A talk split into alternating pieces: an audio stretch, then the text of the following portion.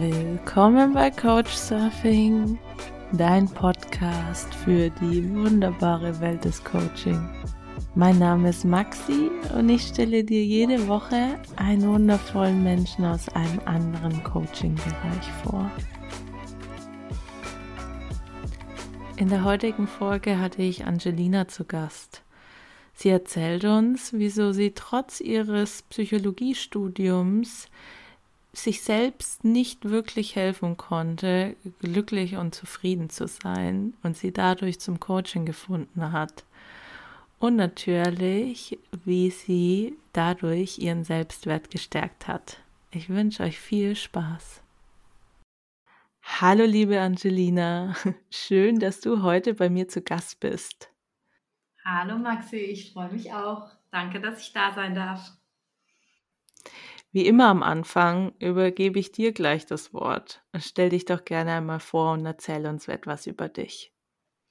Ja, sehr gern. Also mein Name ist Angelina Kropfinger. Ich bin Psychologin und ich bin traumaorientierte Körpertherapeutin. Ich bin ähm, 28 Jahre jung und ähm, ja, habe letzten Endes einfach meinen Weg meine Leidenschaft mh, hm, zum Beruf gemacht. So, und das ist einfach das, was ich liebe und lebe. Bei mir gibt es ehrlich gesagt nicht so viel Trennung zwischen privat und beruflich, weil das einfach Themen sind, ähm, die ja mh, hm, mein ganzes Erleben mehr oder minder bestimmen. Und da gibt es gar nicht, ist das privat oder ist das beruflich, sondern ich beschäftige mich einfach äh, schon sehr lange mit diesen Themen. Ja.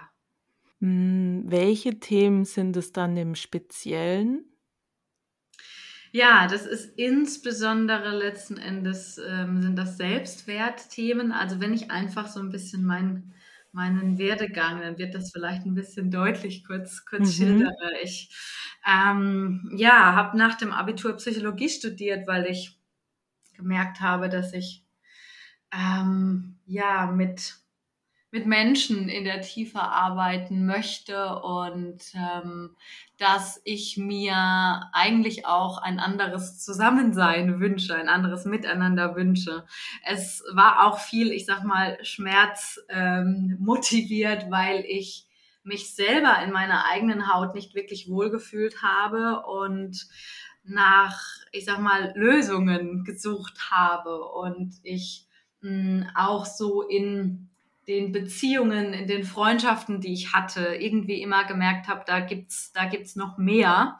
Das, das kann irgendwie so nicht alles gewesen sein. Und ähm, dann habe ich letzten Endes einfach durch das Psychologiestudium angefangen, mich intensiver mit mir selber zu beschäftigen und ähm, ja, bin da mh, bei mir selber eben auch auf ich sag mal, einfach Verletzungen und bestimmte Themen gestoßen, die insbesondere mit meinem eigenen Wert zu tun haben. Also, dass ich letzten Endes viel an mir selbst gezweifelt habe, dass ich ähm, versucht habe, ganz viel über Leistung zu kompensieren, ähm, dass ich auch immer ja, wie soll ich sagen, immer mit meinem Körper sehr unzufrieden war. Das heißt, immer versucht habe, dem Schönheitsideal, dem weiblichen zu entsprechen. Das heißt, schlank zu sein und fit zu sein und gut auszusehen und ähm, hatte dann auch selbst mit Essstörungen zu tun und habe eigentlich gemerkt dann irgendwann, dass diese Wurzel von all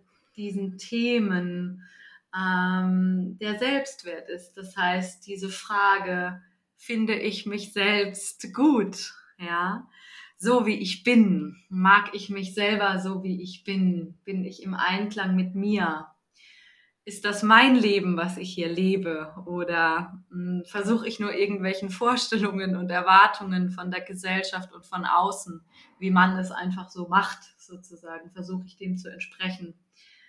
Und eines habe ich einfach schnell gemerkt, dass mich das nicht glücklich macht, das, was ich kannte, ja, von, von dem, wie man so zu sein hat. Mm, das war nichts, was mich in der Tiefe erfüllt hat. Und ja, so ging dann die, die Suche los ähm, zu mir selbst, mehr oder weniger. Und da waren natürlich viele Hürden zu nehmen, viele Hindernisse. Ähm, und ja, diese, diese Schwierigkeit, das, was so banal und so einfach klingt, zu sich selber zu stehen und sein eigenes Leben zu leben und echt und authentisch zu sein in Beziehungen. Ähm, ich habe irgendwie gemerkt, dass das ähm, ultimativ schwierig ist in der heutigen Zeit. Und anfangs dachte ich auch, es geht nur mir so und natürlich wie so häufig, nur ich krieg's nicht hin und ähm, alle anderen kommen total gut klar und sind total zufrieden mit ihrem Leben und ähm, habe dann aber einfach gemerkt, dass dem nicht so ist. So, dass ähm, ich, als ich mich getraut habe, offener über diese Themen und über mein eigentliches Befinden zu sprechen, dass ich dann so überrascht war, dass ganz viele ähm, genickt haben und gesagt haben, ja, das kann ich total gut verstehen. So. Und ähm, ja, so, so ging das, so ging das weiter dann. Und okay. Ja, super, super spannend. Äh, ich sitze auch schon hier nickend da und kann das auf jeden Fall nachvollziehen. Ähm, ich finde äh, deine Fragen, die du, da, die du dir da gestellt hast und die dich dann auf diesen Weg gebracht haben, ne, ähm, super interessant und, und wie du dein Psychologiestudium beschrieben hast, hört sich das für mich fast schon wie so eine halbe Coaching-Ausbildung an. Ähm, deswegen meine Frage, hast du, hast du diese Fragen, die du dir selbst gestellt hast, ist es das Leben, was ich leben will, bin ich glücklich und so weiter, während deines Studiums gefunden? Oder ähm, ja, ja, wie bist du äh, in diese Coaching-Richtung gekommen? Beziehungsweise würdest du sagen, dass ein Psychologe eigentlich auch ein Coach ist oder siehst du da eine Trennung? Ja. Ähm, ja, das ist spannend, weil du hast völlig recht, es klang so, ne, dass ich das während des Studiums gefunden habe. Ja, es war in der Zeit des Studiums, aber es war tatsächlich nicht durch das Studium, denn ähm, ganz ehrlich, die, das, das Psychologiestudium ist sehr theorielastig, sehr kopflastig. Man lernt sehr viele Modelle und man lernt sehr viele Statistiken und ähm, ja, man lernt eigentlich ganz ehrlich nicht wirklich das, was meiner Meinung nach zählt, nämlich ein menschliches Gespür und wie ähm, was, was braucht ein Mensch, wie, wie tickt ein Mensch man lernt nicht wirklich, wie kann ich mit jemandem in Verbindung und in Beziehung gehen, so, sondern es ist alles sehr wissenschaftlich, wie so vieles in, in unserer Welt und sehr, ich sag einfach mal männlich geprägt von der Herangehensweise und von der Art und Weise. Und es war wie so ein, ich sag mal, Parallelleben, was sich da aufgetan hat, weil einerseits war ich die, die funktionierte und die ihr Psychologiestudium mit 1,0, also mit Bravour abschloss. Und ganz, ganz viel ungesunder Perfektionismus und Ehrgeiz, ja, nicht aus einer Freude heraus, sondern aus, wie gesagt, dem Gefühl, ich reiche nicht und ähm, aus der Angst heraus, irgendjemand könnte herausfinden, dass ich nichts mhm. kann. Also dieses Gefühl, entlarvt zu werden, was ganz, ganz mhm. viele Menschen auch kennen. Ja, das Hochstapler-Syndrom. Genau, ganz genau, ganz genau. Ähm, so, das war die eine Seite und die andere Seite war, dass ich tatsächlich in meinem Privatleben über Podcasts ähm, in eine andere Welt ähm, eingetaucht bin. Ähm, das heißt wirklich in, damals war es so ein bisschen Coaching-Welt auch, wobei ich immer ähm, bei, ja, ich nenne es einfach mal Lehrern waren, die sehr mh, hm, therapiemäßig orientiert waren. Ähm, und so bin ich letzten Endes auch mh, hm, insbesondere hängen geblieben bei, bei einer Trauma- und körpertherapeutischen Richtung. Ähm, ja, weil mir das letzten Endes ähm, das, das, was ich immer sozusagen gesucht habe, gegeben hat auf, auf einer Ebene. Das heißt, ich würde es dahingehend trennen, der Haupt ähm, oder der Hauptunterscheidungspunkt meiner Meinung nach, ganz viele Coaches in Anführungszeichen arbeiten sehr mental orientiert. Das heißt, die ähm, haben viel die Arbeit mit Gedanken, so und mit der Einstellung und mit den Mindsets und mit Glaubenssätzen und so weiter. Und ähm, meine Herangehensweise, die ähm, einfach ehrlich gesagt bei mir funktioniert hat. Also vielleicht war ich auch nur ein besonders hartnäckiger Fall, ich weiß es nicht, aber ähm, durch diese, also durch diese reine Gedankenarbeit und Mindset und so weiter hatte ich eher dann das Gefühl, dass ich noch blöder bin und noch weniger hinkriege, weil ich habe es ja gewusst vom Verstand her, aber ich konnte es einfach nicht umsetzen. Und in mir hat es unbewusst doch was anderes gedacht und das und diese Lücke, die ähm, von dem ich weiß es doch eigentlich, ja, aber ich krieg's irgendwie in der Praxis nicht umgesetzt. Das, das erlebe ich bei ganz, ganz vielen Menschen und ähm, der Grund dafür ist, dass wir viel, viel mehr sind als nur unseren, unser Verstand und dass viele Dinge, die unbewusst wirken, insbesondere in unserem Körper und in, in, in unserem Nervensystem eingeschrieben sind. Und ähm, ja, so habe ich dann mh, hm, für mich immer effektivere ähm, Herangehensweisen gefunden. Ja, und ähm, das sind letzten Endes dann auch genau die Dinge, die ich, die ich weitergebe. Okay, wow. Also dieses, äh, du hast es ja vorhin auch so beschrieben als Parallelleben. Ähm, mhm. so auf der einen Seite das Studium, alles sehr theoretisch, alles im Verstand, im Kopf. Und auf der anderen Seite einfach dieses Merken, hey, ich, ich kann das nicht umsetzen, mir geht's trotzdem schlecht, ja. ja, ja. ähm, jetzt, was mich noch interessiert ist, du hast erwähnt, dass dann dieser traumatherapeutische Ansatz dich da weitergebracht hat. Den ja. hätte ich jetzt auch erstmal einfach nur vom Gefühl her eher in die psychologische äh, Richtung eingeordnet, also auch eher im Psychologiestudium. Kannst du da nochmal drauf eingehen, was das mit Coaching genau zu tun hat oder wie das Coaching mit diesem Ansatz für dich aussah. Ja, sehr, sehr gerne. Tatsächlich weniger im Psychologiestudium ähm, habe ich das auch, auch wieder gelernt, weil ähm, dieser Ansatz wird, also im Psychologiestudium gibt es eigentlich von der Therapierichtung nur die Verhaltenstherapie und die Tiefenpsychologie, das sind so die zwei Hauptströme. Ähm, aber andere Dinge werden weniger beleuchtet. Ein traumaorientierter Ansatz, der ähm, bezieht mit ein, dass wir ähm, ein Stück weit alle ähm, verletzt wurden. Trauma ähm, ist griechisch und heißt Wunde, ähm, nichts anderes. Das heißt, viele denken bei Trauma immer, wow, es ist Schocktrauma und so weiter und da ist was ganz Schlimmes passiert mit Gewalt, mit Krieg, mit sonstigem, mit Naturkatastrophen. Das ist allerdings nur ein ganz kleiner Ausschnitt aus dem Traumaspektrum. Das ist ähm, Schocktrauma, das, was uns Menschen viel flächendeckender betrifft, und da sind wir auch wieder beim Thema Selbstwert, ist Bindungs- und Entwicklungstrauma.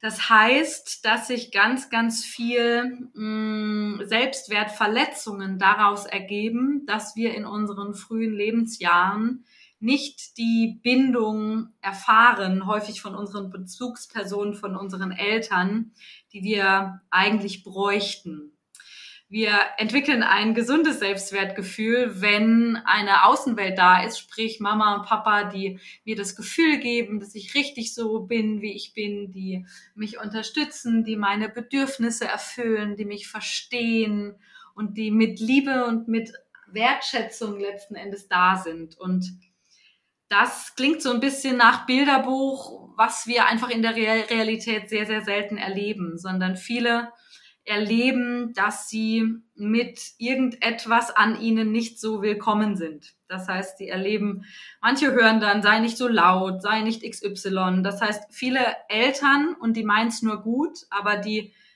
kritisieren ihre Kinder. Also ich nehme das Wort immer ganz gern Erziehung. Das heißt, die ziehen und zerren an ihren Kindern. Ja, sie meinen es nur gut, definitiv, aber ähm, das kommt in dem Moment in so einem kleinen Lebewesen nicht an, sondern in dem Moment kommt an, ich bin falsch. Ja. Und wir werden sozusagen dann beschämt und wir reduzieren uns und unsere Lebendigkeit und unser Leuchten und unsere Kraft und unsere Individu Individualität. Die reduzieren wir und wir werden uns anpassen. Das ist sozusagen der Weg. Wir passen uns an.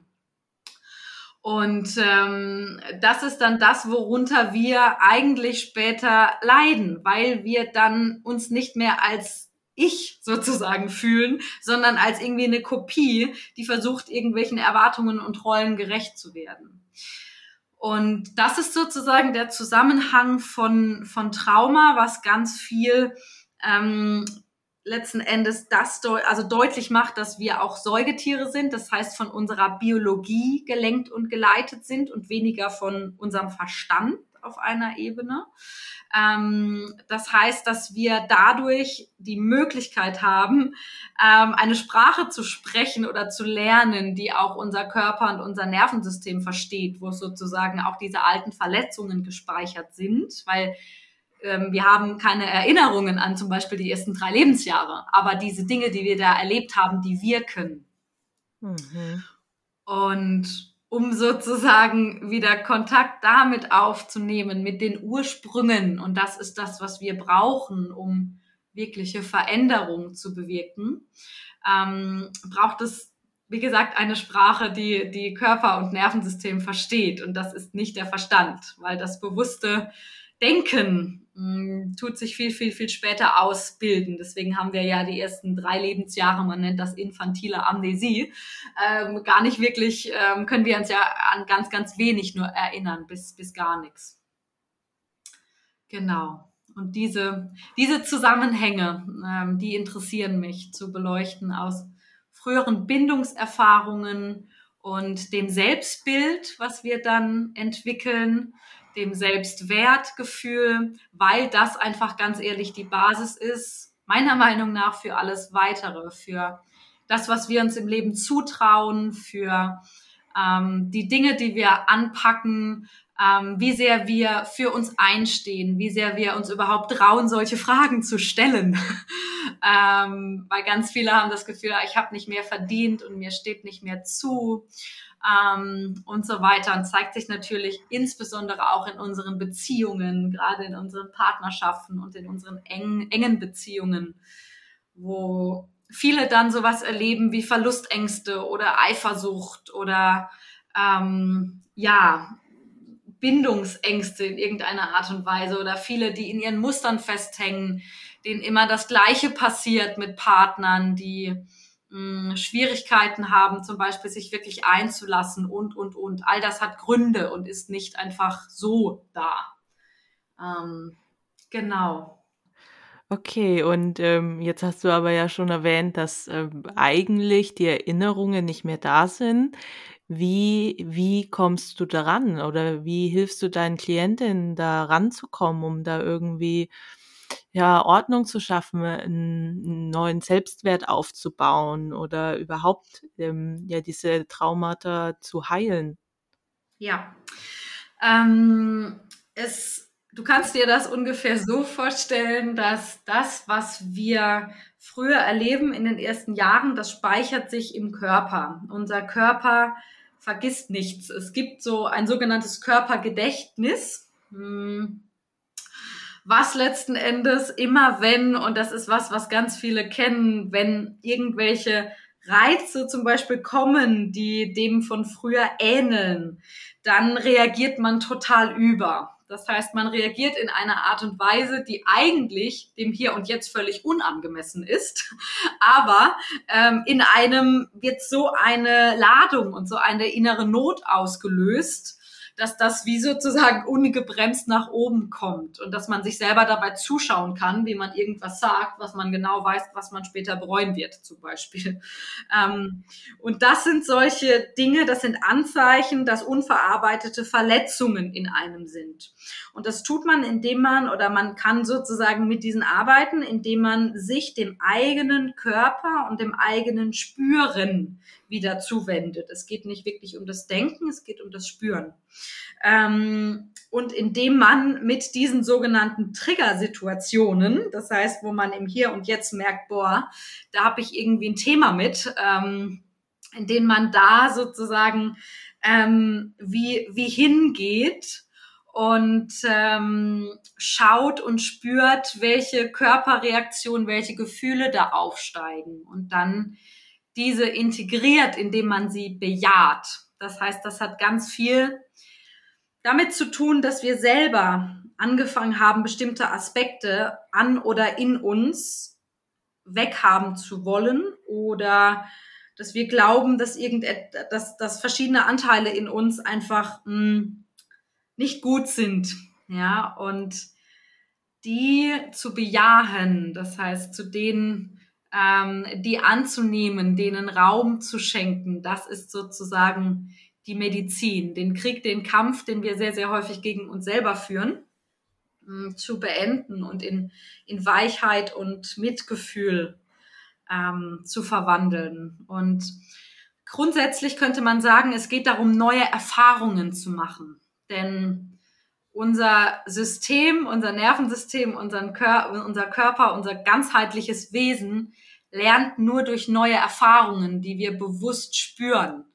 Ähm, wenn ich dir erzähle, dass es total schön ist, XY, dann sagst du, ja, mag sein, aber es ist was ganz anderes, wenn du es erlebt hast, wenn du es erfahren hast, wenn du Referenzerfahrung hast.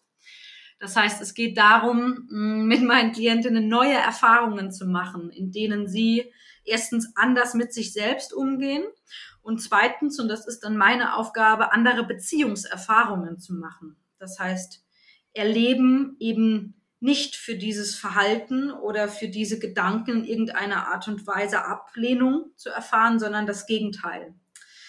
Ähm, Applaus zu erfahren, ja, für genau diese, ähm, ich sage immer gerne, diese Schattenaspekte, die wir weggedrängt haben und wo wir insgeheim glauben, dass niemand diese Teile von uns mag. Hm, okay, hm. und Würdest du dann sagen, dass dann der Selbstwert automatisch kommt, ähm, wenn man diese Arbeit macht? Oder wie, wie wird dann der Selbstwert gestärkt dadurch? Ja, genau. Der Selbstwert wird gestärkt durch sozusagen die Erfahrung von ich bin okay. Ja, ich bin richtig. Das ist sozusagen die Definition von Selbstwert. Und die Definition von Selbstwert ist auch auf seiner Seite zu sein. Das heißt, es geht darum, und da sind wir bei einer ganz wesentlichen Kraft, die kulturell sehr missverstanden wird und sehr eng meiner Meinung nach mit Selbstwert zusammenhängt. Das ist eine gesunde Wutkraft. Das heißt, und das betrifft ganz, ganz viele Frauen, die alle gelernt haben, Wut ist gefährlich und Wut ist zerstörerisch und Wut ist ein cholerischer Ausbruch, ein unkontrollierter Ausbruch. Nein, das stimmt nicht. Ähm, das sind die Symptome von unterdrückter Wut, die irgendwann dann sozusagen die Energie, die sich Bahn bricht. Das ist aber kein integrierter Ausdruck von Wut. Wut in ihrem Wesen ist die Kraft, die für Klarheit sorgt und die Grenzen klar macht. Das heißt, die sagt, das bin ich, hier stehe ich, Hast du ein Problem damit, dann ist es dein Pech. Ja, das heißt, das ist, und da schaue ich mir ganz viel vom Tierreich ab. Ja, und das ist auch das, deswegen, weil ich sehr, sehr körperlich arbeite mit, mit meinen Klientinnen.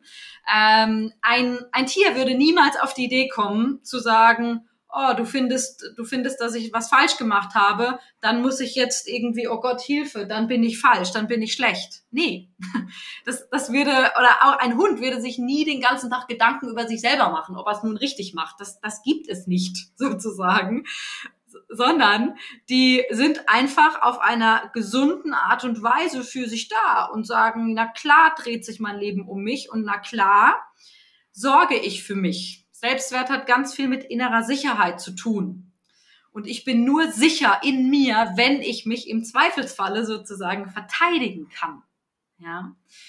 Und da all das gibt eine gesunde, integrierte Wutkraft. Das schenkt dir genau dieses Erleben. Ähm, genau, und das ist wiederum eine sehr, sehr körperliche Angelegenheit, ja, ähm, wütend zu werden. Nochmal, das ist kein cholerischer Anfall, sondern das ist in diesem Fall sind das, ist das wirklich Körperkraft zu spüren. Das heißt, deine, deine Oberschenkel zu spüren, deine Oberarme zu spüren, deinen Kiefer zu spüren, zu merken, dass du die Kraft hast, zu treten oder gegen eine Wand zu schieben, dass dein Nervensystem die reale Erfahrung macht, ich bin kraftvoll.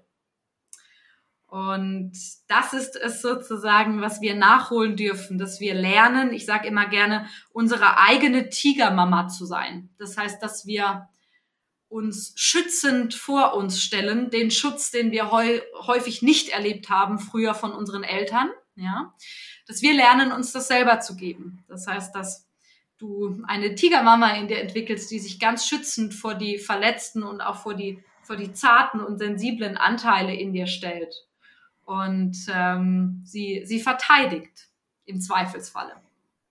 Hm, ja, richtig schönes Bild. Und wenn wir so auf das Tierreich schauen, würde ich auch sagen, dass äh, insbesondere die Katzen ja das Selbstwertgame gemeistert haben. Ganz genau. Ganz genau.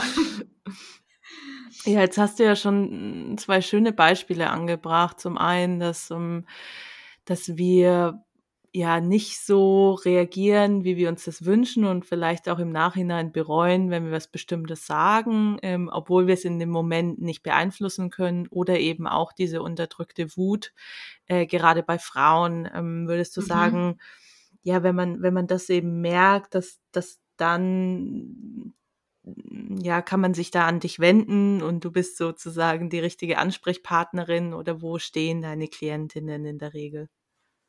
Ja, das ist tatsächlich sehr unterschiedlich. Ähm, es ist bei vielen ein Erleben von, ähm, ich bin einerseits gestresst und andererseits gelangweilt. ähm, das, das heißt, irgendwie ist mir alles viel zu viel, aber ich spüre, oh, irgendwie muss es da doch noch mehr geben. Oder das kann sein von, ich habe Selbstzweifel die ganze Zeit und merke, ich kriege einfach meine PS nicht auf die Straße. Das kann sein, ich führe nicht die Beziehung, die ich gerne führen möchte. Ich merke, ich bin die ganze Zeit eifersüchtig oder habe Verlustängste. Oder das kann sein, ich finde mich selber einfach scheiße und habe echt ein Problem zum Beispiel mit meinem Körper, ähm, mit meinem Aussehen. Ja, oder ich fühle mich einfach grundsätzlich nicht wohl in meiner Haut. Das sind sehr häufig die, die Dinge, die die Menschen merken, die die Frauen merken. Oder auch dieses, ich bin gereizt und ich bin frustriert, so auf irgendwie einer Ebene. Ähm, ich kann mich nicht wirklich fallen lassen, ich kann mich nicht öffnen ähm, auch das höre ich sehr, sehr häufig. Die wünschen sich eigentlich mehr Nähe und mehr Verbindung und mehr Verbundenheit, wissen aber sozusagen nicht wirklich, wie sie, wie sie dahin kommen. Ja. Okay, ähm, danke. Und wie schaut dann die Zusammenarbeit mit dir aus? Also was bietest du derzeit an? Ja, ähm, also wenn letzten Endes eine Frau Interesse hat, dann mache ich das meistens immer so, dass ich ein telefonisches Vorgespräch führe, wo wir einfach gemeinsam schauen, macht das Sinn, passt das, ähm, was stellt diejenige sich vor. Mhm. Denn es ist letzten Endes so, dass ich nur mit Klientinnen arbeite, tatsächlich, die es ernst meinen mit sich. Das ist mir sehr, sehr wichtig. Denn nur dann können tiefgreifende Veränderungen passieren, wenn die Bereitschaft wirklich da ist, Zeit und Energie zu investieren. Ja, weil das ist der, der erste, äh, die erste Entscheidung, die einfach nötig ist in Richtung, hey, ich bin's mir wert im wahrsten Sinne des Wortes, ich mach das. Ähm, und dann ist mir einfach wichtig, dass mindestens, dass wir mindestens zwei Monate zusammenarbeiten können, denn ähm, ja, kürzer macht einfach keinen Sinn, weil jeder Prozess braucht Zeit und ähm, acht Wochen sind schon recht kurz. Also die Zusammenarbeit ist in der Regel bei mir zwischen zwei und vier Monaten. So. Und ähm, genau, es ist so, weil ich einfach diese Erfahrung gemacht habe. Also ich arbeite auch online, ich arbeite vor Ort, aber ich arbeite auch online. Das heißt mit einmal wöchentlichen Sitzungen 60 bis 90 Minuten, entweder wie gesagt vor Ort oder ähm, online via Zoom. Und ich arbeite zusätzlich mit Audio- und Videomaterialien, die dann individuell auf die Person zugeschnitten sind, so dass sie wirklich, weil das ist mir wichtig, in ihrem Alltag Dinge verändert und umsetzt, dass ich sie wirklich an die Hand nehme, ja, und dass sie wirklich ganz konkrete Übungen und Tools bekommt, die sie anwenden kann und auch sollte. Und ähm, darüber hinaus habe ich sehr gute Erfahrungen gemacht mit einem sogenannten Messenger-Service. Das heißt, dass ich auf ähm, irgendeinem Kanal, sei es Telegram, Threema oder was auch immer, ähm, mit dieser Klientin sehr eng in dieser Zusammenarbeit vernetzt bin, wenn sie das möchte. Das heißt, dass sie mir im Alltag immer mal wieder, dass ich sozusagen erreichbar bin und sie mir immer wieder einen Stand rüber schickt. Wie sieht's aus? Wie geht's ihr? Was sind vielleicht Trigger, die aufgetaucht sind? Welche Erfahrungen hat sie mit den Übungen gemacht und so weiter? Das heißt, dass da wirklich eine sehr engmaschige ähm, Betreuung da ist, weil dann erfahrungsgemäß wirklich, wirklich ganz, ganz viel in Bewegung kommt. Genau. Ja, sehr schön. Und äh, wo sitzt du? Also wenn man offline mit dir zusammenarbeiten möchte? Genau, offline bin ich in Rheinland-Pfalz, in der schönen, wunderbaren Südpfalz zu finden.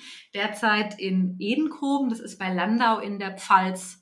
Genau, wir sind aber gerade am Hausbau, das heißt, da wird nochmal eine ähm, Veränderung kommen im nächsten halben Jahr. Aber unweit. Also ich bleibe hier sozusagen in der, in der Südpfalz. Ja, sehr schön. ja, jetzt zum Ende. Was ist dein Wunsch für deine Arbeit oder was, was ist deine Vision? Wo soll es hingehen? Ja, mein Wunsch ähm, ist mit, mit meiner Arbeit ähm, Frauen zu stärken, Frauen, ähm, die diese vielen Zweifel, die sie haben und ganz ehrlich, so viele Frauen leben unter ihrem Wert, leben unter ihrer Würde, ja, und dem sozusagen ein Ende zu bereiten. Das heißt, Frauen dazu einzuladen, wirklich aufzutauchen, wirklich ähm, in ihre Kraft zu kommen. Das ist auch mir deswegen ein Anliegen, weil ich ähm, ja, wie soll ich sagen, global das Problem sehe und auch gesellschaftlich, dass wir sehr, sehr männlich geprägt sind immer noch. Viele männliche Energien, viel Leistung, viel Machen, viel höher, schneller, weiter. Und der, die weiblichen Qualitäten des Empfangens, des, des auch Sanftseins, ähm, die kommen viel, viel, viel zu kurz in uns selbst und dann letzten Endes auch in dieser Welt. Mm, und das ist mir einfach ein Anliegen, weil ich glaube, wir Frauen ähm, tatsächlich nicht nur dürfen, sondern müssen, in Anführungszeichen, ähm, diesen Schritt gehen und müssen ähm, auftauchen und müssen letzten Endes diese weiblichen Qualitäten und Aspekte wieder mehr ins Leben bringen, wieder mehr in unsere Partnerschaft bringen, wieder mehr in unsere Familien bringen. Ähm, und das geht aber nur, wenn wir lernen, zu uns zu stehen und wenn wir lernen, uns selber wertzuschätzen und mm, lernen, wieder an uns zu glauben und unserer Wahrnehmung zu vertrauen, dass deine Wahrnehmung recht hat und nicht die vielen tausenden Stimmen im Außen, die dir suggerieren und vorgaukeln, wie du sein Aussehen, dein Leben leben müsstest, sondern dass du den Mut findest, wirklich mh, hm, dich und deine Wahrnehmung und deine Wahrheit in die Welt zu tragen, wo und wie auch immer das aussieht. Ja. Wunderschön. Hm. Danke für das tolle Interview und auch vielen Dank, dass du losgehst dafür. Sehr, sehr gern. Ich danke auch dir. War super, super schön. Vielen Dank, dass du zugehört hast. Schau gerne noch in den Show Notes vorbei.